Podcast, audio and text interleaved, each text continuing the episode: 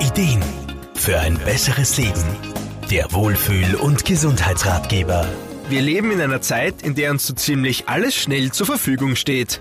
Man kann jedes Lebensmittel beinahe rund um die Uhr im Supermarkt kaufen. Steht eine größere Anschaffung an, muss man auch nicht, so wie unsere Großeltern oder Eltern, lange darauf sparen.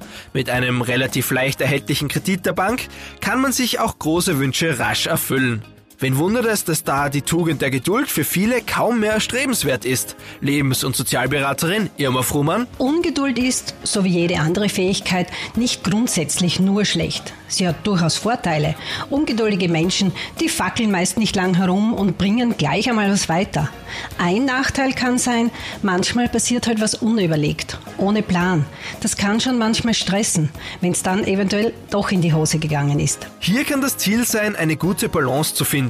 Die Fähigkeit, auch etwas erwarten zu können, bringt viel Positives in unser Leben. Man weiß, dass geduldige Menschen gelassener sind, viel weniger Stress aufbauen, dadurch weniger Stresshormone ausschütten, was wieder Körper und Seele gut tut. Ungeduldige Menschen sind meistens insgesamt nervöser, weniger achtsamer mit ihren Mitmenschen, aber vor allem auch mit sich selber. Zu Beginn kann es sehr hilfreich sein, sich einmal zu notieren, in welchen Situationen man besonders ungeduldig ist. Hier lässt sich manchmal ein Muster erkennen, wo man aktiv dagegen steuern kann. Ein weiterer guter Einstieg sind körperliche Übungen, wie zum Beispiel Tai Chi oder Yoga. Irma Frumann? Ich finde hier zum Beispiel Yin-Yoga sehr effektiv. Und zwar deshalb, weil bei dieser Form des Yoga die einzelnen Haltungen immer für einige Minuten gehalten werden. Das ist zwar für einen ungeduldigen Menschen eine ziemliche Herausforderung, aber gerade das macht sie auch wirksam.